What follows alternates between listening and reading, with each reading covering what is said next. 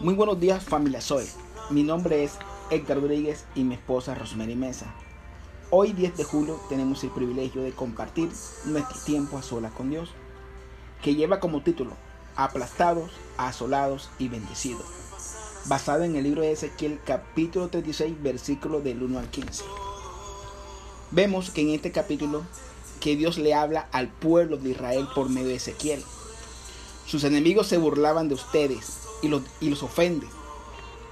Dicen que ahora el país le pertenece, pero yo soy el Dios de Israel y me declaro en contra de Edom y de las otras naciones. Vemos aquí que Israel vivió época de sufrimiento y fueron humillados y maltratados. Cuando una persona toma la decisión de restaurar algo de su vida, solo lo hace cuando considera que eso que va a cambiar sirve para algo. Es decir, tiene un propósito y eso es lo que Dios quiere para con nosotros. Para Dios somos muy importantes para su obra. Es por eso que Él ha tomado la decisión de restaurarnos, para que en sus manos seamos de gran utilidad. Vemos en el capítulo 8 en adelante las promesas que Dios tenía para el pueblo de Israel. Y ahora, monte de Israel, en ti crecerán árboles que producirán fruto para mi pueblo Israel. Y pronto estarán aquí, porque yo estoy con ustedes. Les pondré toda mi atención y serán cultivadas y sembradas. Las cubriré con todo el pueblo de Israel. Sus ciudades serán pobladas de nuevo y sus reinas serán reconstruidas. Dios quiere para nosotros lo mejor. Con Él todo lo que hagamos nos saldrá bien. No debemos perder la esperanza.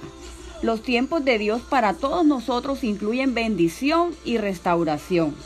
Mantener la fe y la integridad siempre traerá resultados divinos, porque Dios está observando y dará a cada uno según su voluntad, buena, agradable y perfecta.